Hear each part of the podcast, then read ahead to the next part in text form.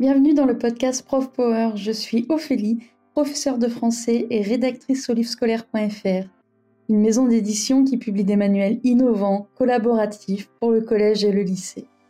C'est notamment moi qui me cache derrière les articles de Prof Power. Prof Power, c'est quoi? Eh bien, Prof Power, c'est notre blog, mais c'est surtout votre blog. Il a pour but de partager des ressources, mais aussi de mettre en valeur le travail des enseignants. Si vous aussi vous souhaitez participer à l'aventure Prof Power, alors n'hésitez pas à nous écrire.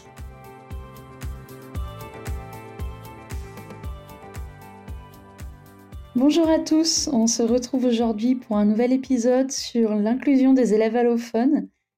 Euh, en effet, ils sont de plus en plus nombreux dans les établissements scolaires et pourtant les profs ne se sentent pas formés pour accompagner ce nouveau public.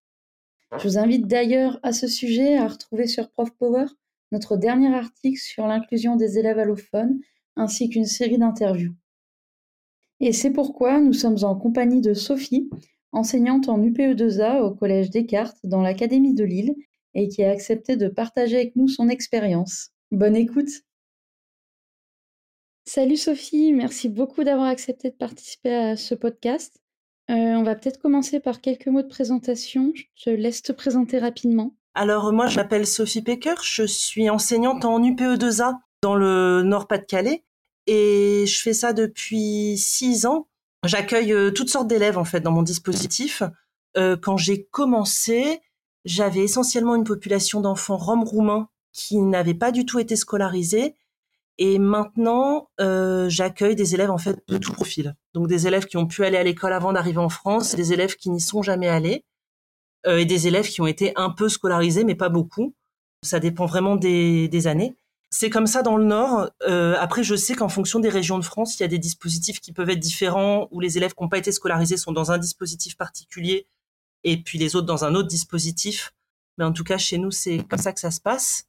Voilà, c'est un travail que j'adore, parce qu'en fait, ma salle de classe me fait voyager, et je trouve ça assez super.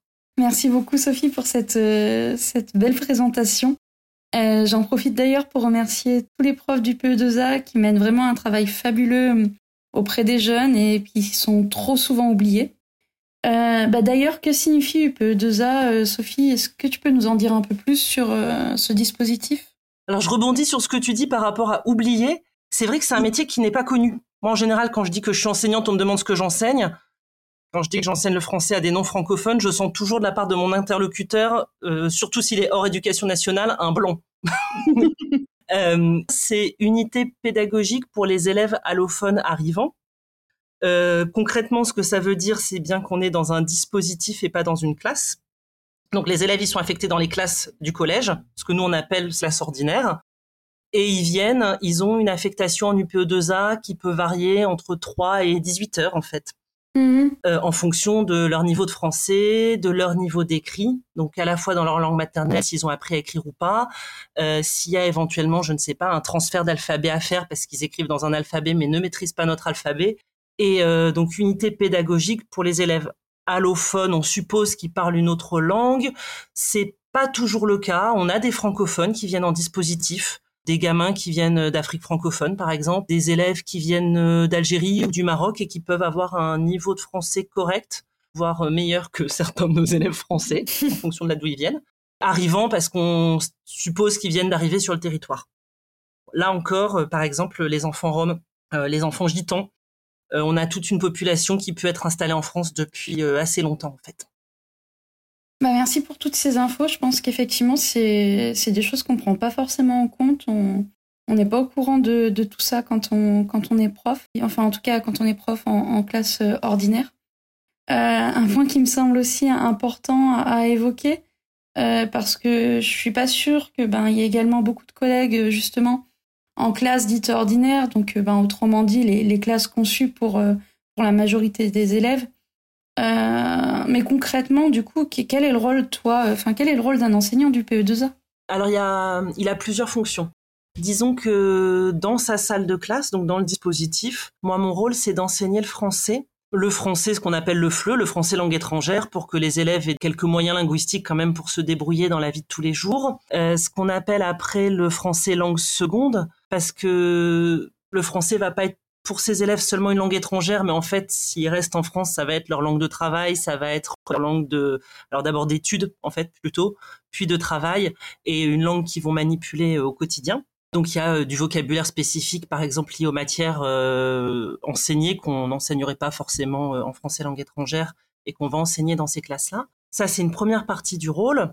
Et après, il y a tout ce qui touche en fait à ce que j'appelle, enfin ce qu'on appelle, c'est un peu idiot, la coordination pédagogique. C'est-à-dire que quand un élève est affecté euh, par le CASNAV dans l'établissement. Moi, je m'occupe avec la direction euh, de l'accueil des familles. Je présente l'élève dans la salle de classe, donc en classe ordinaire. Je fais en coordination avec les collègues le choix des matières dans lesquelles il va aller, en fonction évidemment du niveau de l'élève, en fonction éventuellement de ses préférences parce que c'est évident qu'un gamin qui arrive de l'étranger en disant je suis nul en maths et je déteste les maths ou n'importe quelle autre matière, c'est pas forcément l'idée du siècle d'aller le mettre dans une salle de classe en mathématiques dans une langue qu'il comprend pas. Ça va pas forcément favoriser euh, les choses. Ouais, c'est clair. Avec les collègues de classe ordinaire, euh, en fonction moi de mon emploi du temps, en fonction des compétences de l'élève dans chaque matière, ben, je fais les emplois du temps. Tous les élèves du PE2 ont un emploi du temps personnalisé qui peut changer à chaque période. Et ça, c'est le coordinateur UPE2A qui s'en occupe. Et puis après, je fais le lien avec la classe ordinaire.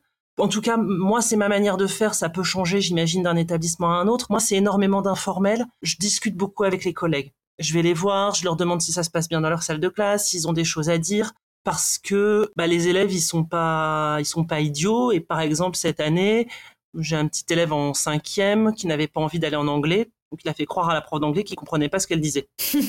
Alors qu'en fait, il comprenait très bien. Voilà, donc ça peut être ça, ou ça peut être aussi des élèves qui vont, euh, moi, très bien fonctionner en dispositif. En fait, le niveau de langue que je vais enseigner est quand même souvent un niveau de langue qui est, disons, euh, plus facile que ce qu'il y a en classe ordinaire. Je vais parler plus lentement, je fais attention à faire des phrases complètes parce que c'est vrai que si je commence une phrase et puis que je me coupe et puis que je fais autre chose en même temps, etc. Ça peut être difficile pour les élèves de suivre. J'ai beaucoup moins de gestion de classe à faire parce que j'ai en général pas plus de 8-9 élèves. On n'est pas 30. On dirait à 30 dans une salle de classe, ben, comprendre une langue étrangère, c'est pas la même chose qu'à 8 ou 9. Donc voilà, il y a plein de choses qui sont très différentes entre ma salle et la salle d'un collègue de classe ordinaire.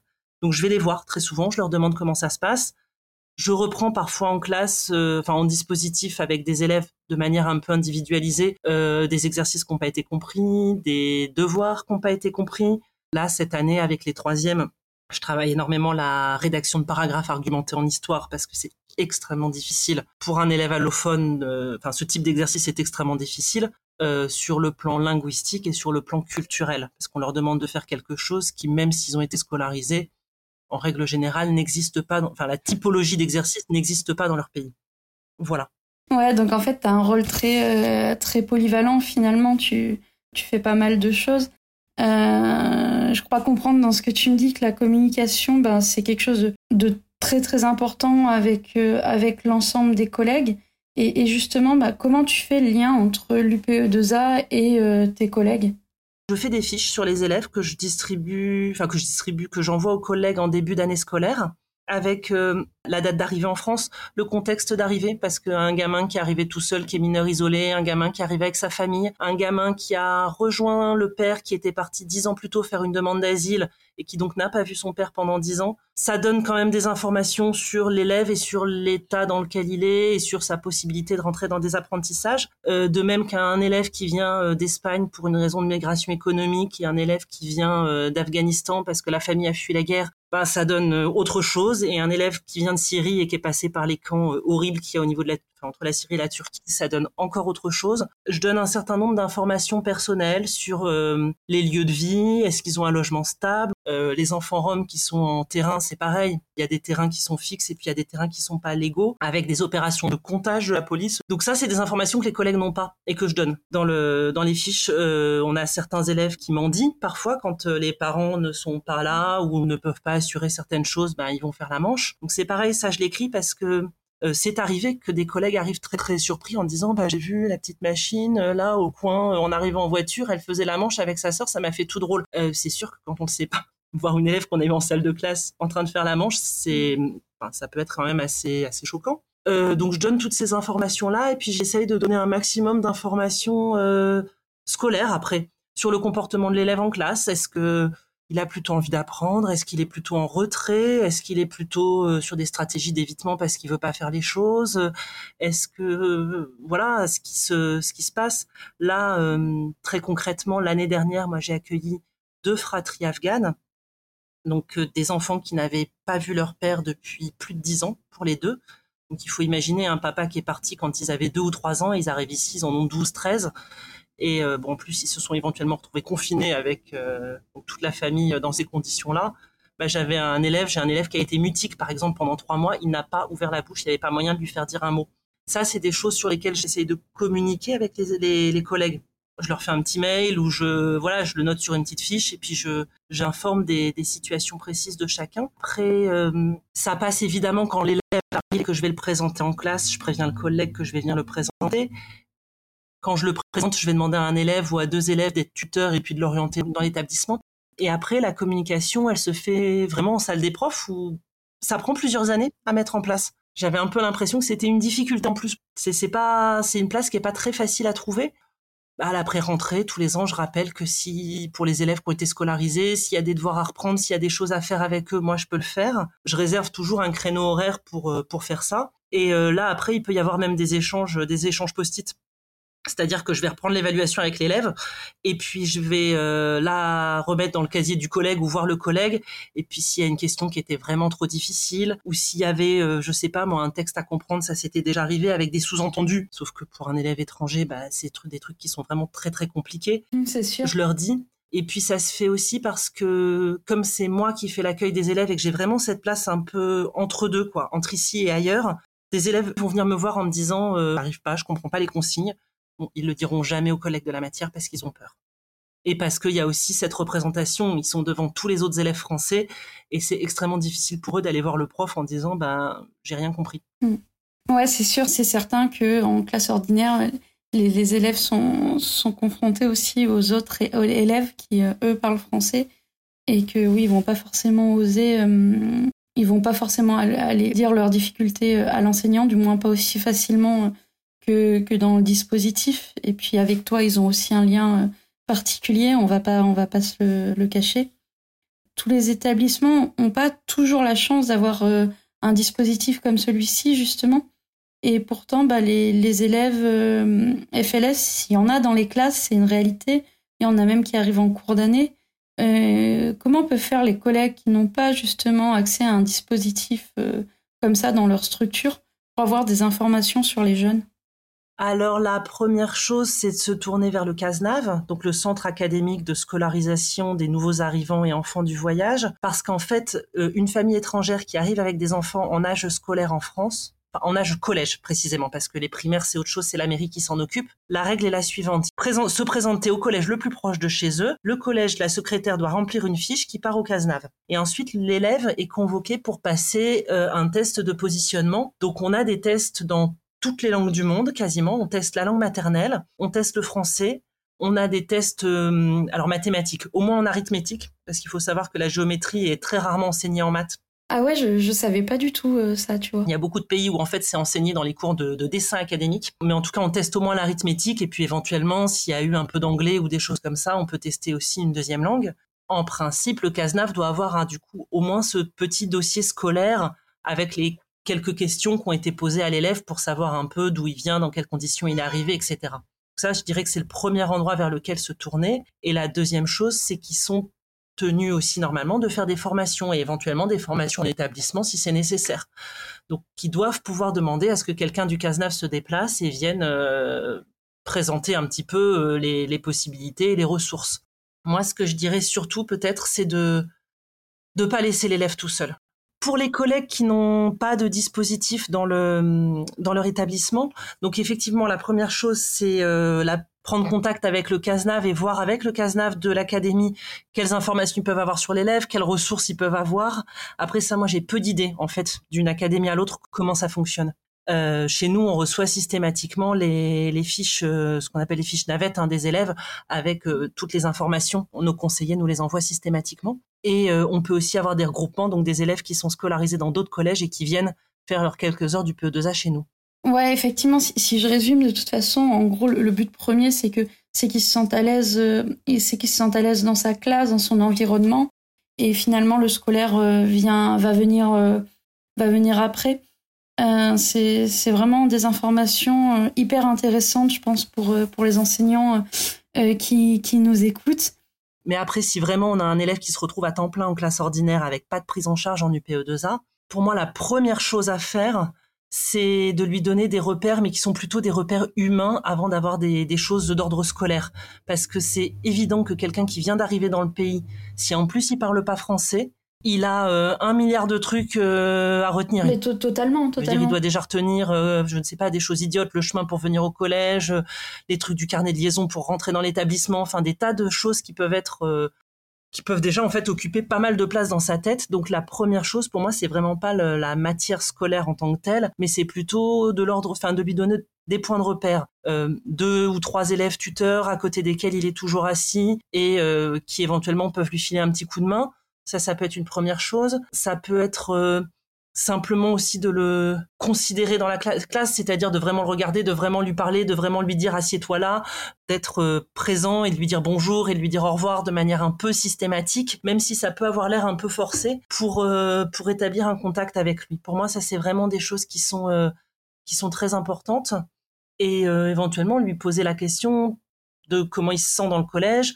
demander à des élèves de lui faire visiter le collège. Euh, ça peut être aussi euh, au moment s'il y a une heure de vie de classe avec ou le prof principal, ça peut être euh, de lui faire présenter un peu voilà, en projetant la carte du monde au tableau, bah, le pays d'où il vient, les langues qu'il parle, enfin qu'il puisse se sentir exister pas seulement en tant qu'élève en fait, au moins au début.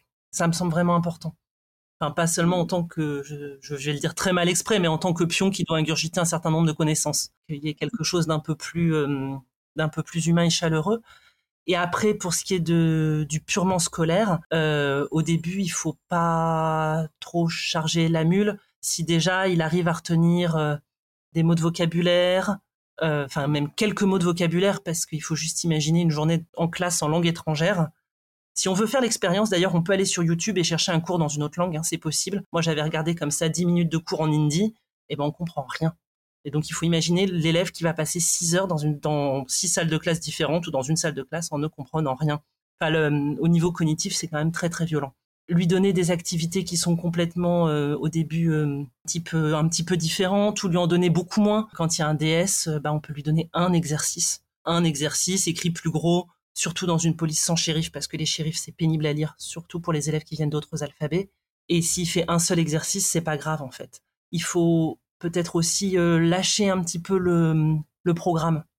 Parce que, en tout cas au début, je veux dire, à l'arrivée de l'élève, euh, et même, je dirais, le premier trimestre, mm-hmm. au moins pendant trois mois, le temps que l'élève atterrisse. Il faut lâcher un peu le programme, il faut déjà qu'il se sente à l'aise dans, dans l'établissement. Euh, je sais que tu mènes aussi de, de nombreux projets avec tes élèves. Euh, bah, notamment un atelier autour du théâtre d'objets. Euh, vous pourrez d'ailleurs retrouver la vidéo sous le podcast, mais aussi euh, bah, dans l'article sur l'inclusion des élèves allophones. d'ailleurs, merci Sophie pour ta participation à cet article. Tu m'as, vraiment bien aidé dessus, donc merci beaucoup. est-ce que tu veux bien nous en dire un peu plus sur ben, les projets justement que tu mènes avec tes élèves et pourquoi c'est si important pour toi?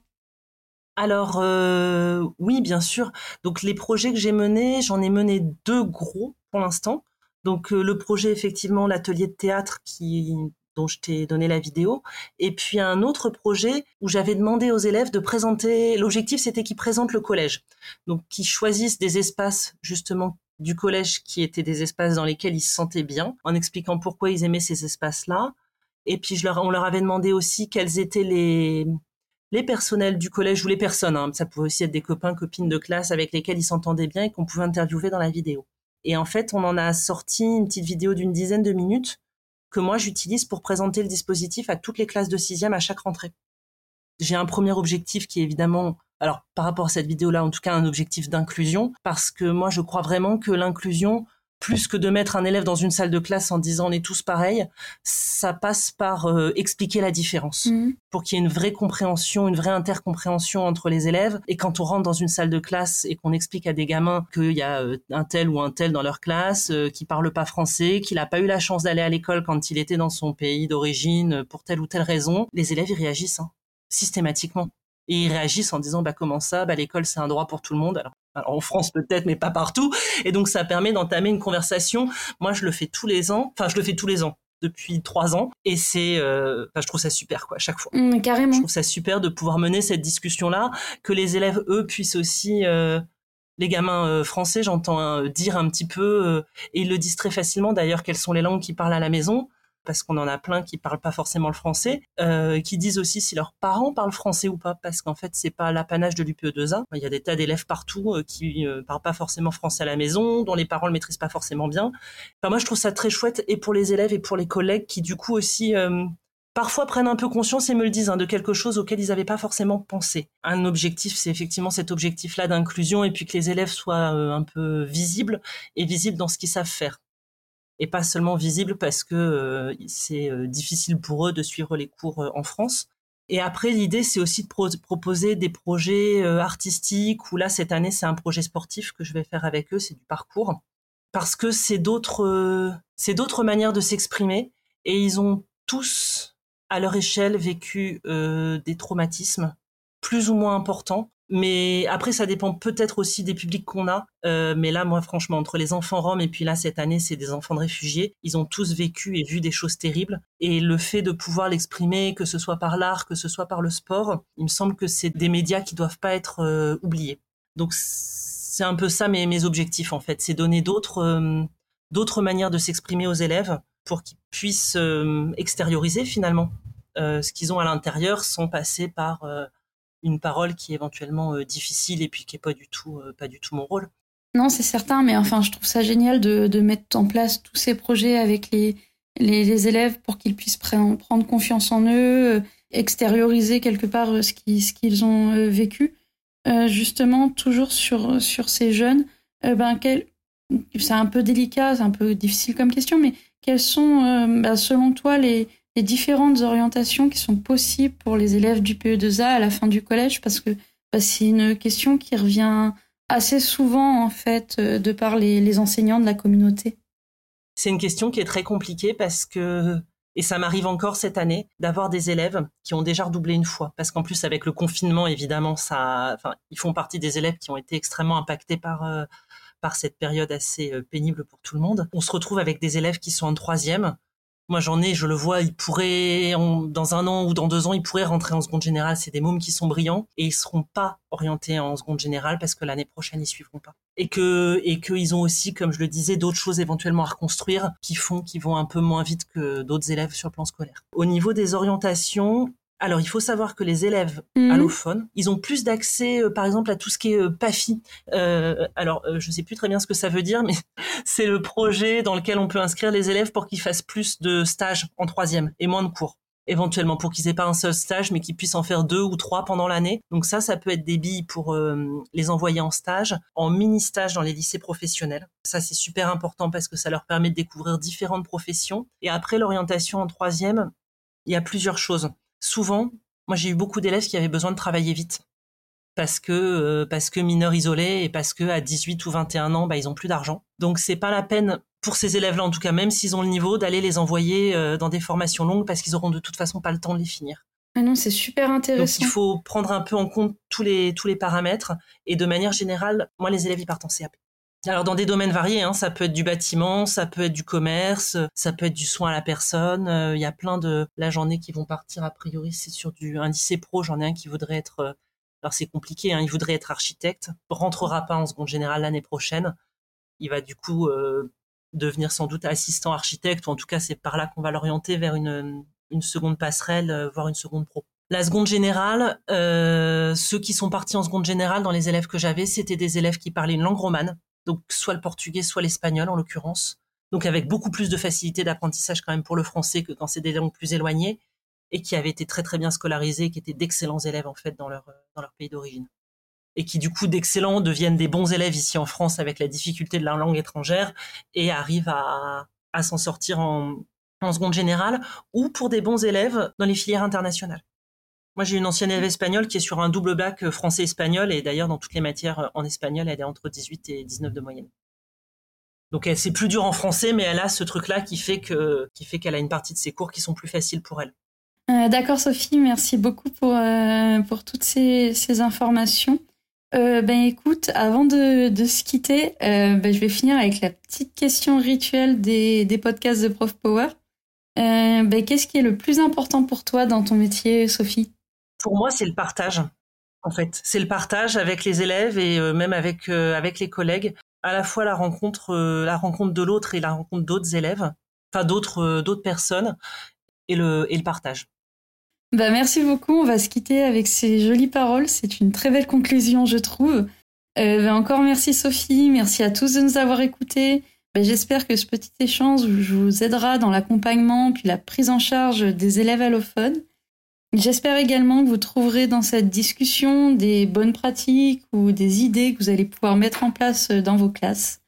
Euh, bah, si ce podcast vous a plu et que vous souhaitez en savoir davantage autour de cette thématique, bah, je vous invite à lire l'article sur l'inclusion des élèves allophones. Euh, il est disponible sur ProfPower. Encore un grand merci à tous, je vous souhaite une excellente journée et je vous dis à très bientôt pour une nouvelle émission.